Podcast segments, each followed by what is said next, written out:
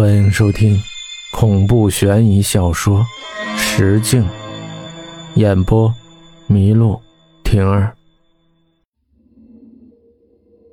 他依稀记得那是个晴朗的夜晚，倒不是多美，他也不是什么风雅之士，没什么云。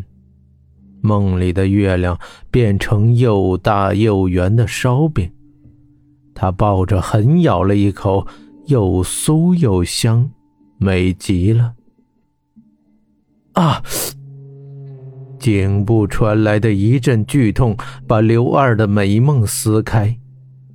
刘二猛地一睁眼，瞧见那玉师满口的血，正冲着他微笑。刘二打了个激灵，捂着脖子撒腿就跑。那玉师跑得也不慢。虽然说很多民间传说中的僵尸都是跳着走的，其实也不然，因为形成的原因不同。比如，因死不瞑目而怨气聚喉，吸收月亮阴气的僵尸，或是因染上尸毒或墓地风水属性产生的僵尸，又或是被吸血或抓伤死亡。而形成的僵尸，月圆时力量会特别强，全身僵硬，攻击性强且力大无穷。有些会跳跃前行时双手向前伸着，不过显然玉石不属于这种。随着刘二的体力即将接近极限，那玉石还跟打了鸡血一样的锲而不舍地追着刘二，跑得一身臭汗。眼睁睁地看着玉师离他越来越近，说不怕都是唬人的，那颤抖的双腿是骗不了人的。就在这时，远方传来一个飘渺的声音。正所谓天发杀机，一星一宿；人发杀机，天地反复；地发杀机，龙蛇起落；天人合发，万变定机。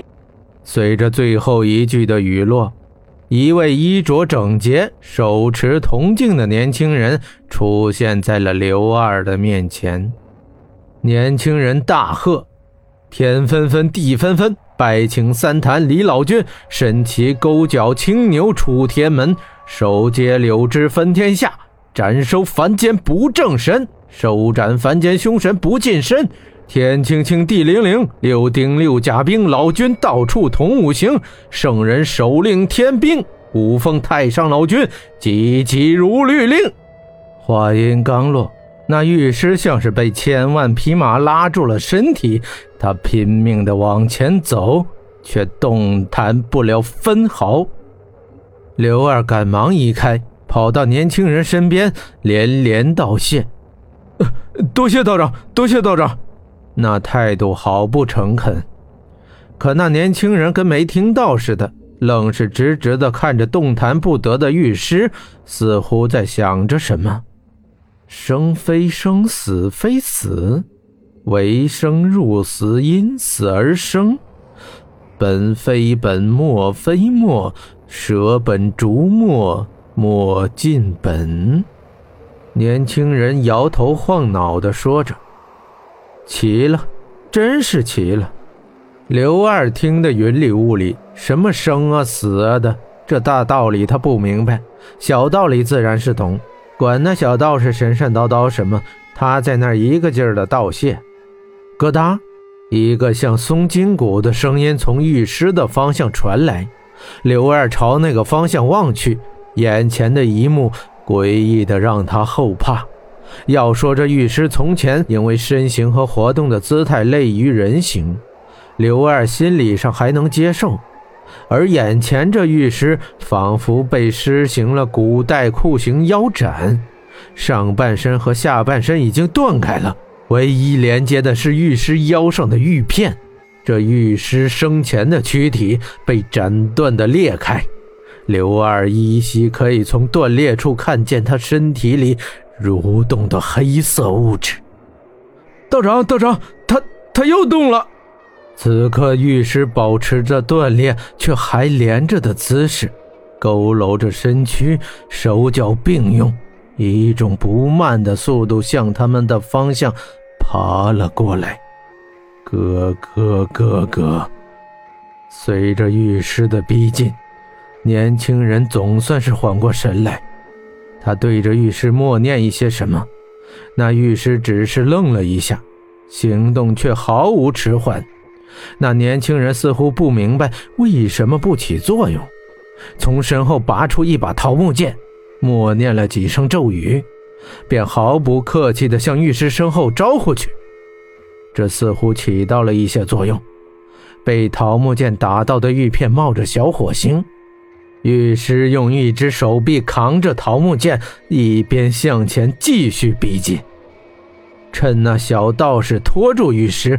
跑远的刘二在远处呐喊道：“道长，道长，玉片在复原，他还没有使出全力呢。”其实按道理，刘二此时应该早就溜之大吉了，但刘二心里也明白，这玉石似乎和他有着某种联系，只要他还在，自己就一定凶多吉少，所以他决定听命一次，相信这小道士。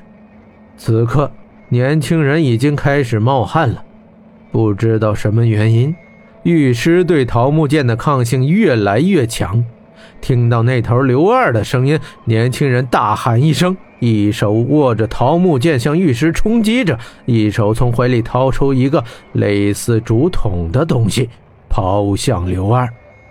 年轻人狠狠地咬破了手指，但由于营养不良的缘由，血。很少，仅有的几滴血落在桃木剑上，这些对于御师来说似乎是少了些。年轻人狠了狠心，把口子往剑上抹去，那根手指干瘪了许多。他就像没感觉到一样，拿着桃木剑向御师劈去，果然效果增强了。可他却没有放下丝毫防备。一边继续往御师身上招呼着，一边回头大喊：“把给你的东西捡起来，想办法在前面找两棵树绕成网。我在这扛不了多久，你快点！”他不知道柳二现在心里矛盾呢，究竟是听那小道士的话，还是赶紧跑？这小道士毕竟也是为了他快搭上命了。不行，他刘二虽不是什么善人，但他娘的也不是个孬种。刘二豁出去的奔向前面的两棵树，这是两棵有些年头的老树，虽然枝上光秃秃的，但主干依然坚挺。刘二按那小道士说的，拉出竹筒里的线，死命的往两棵树上缠绕。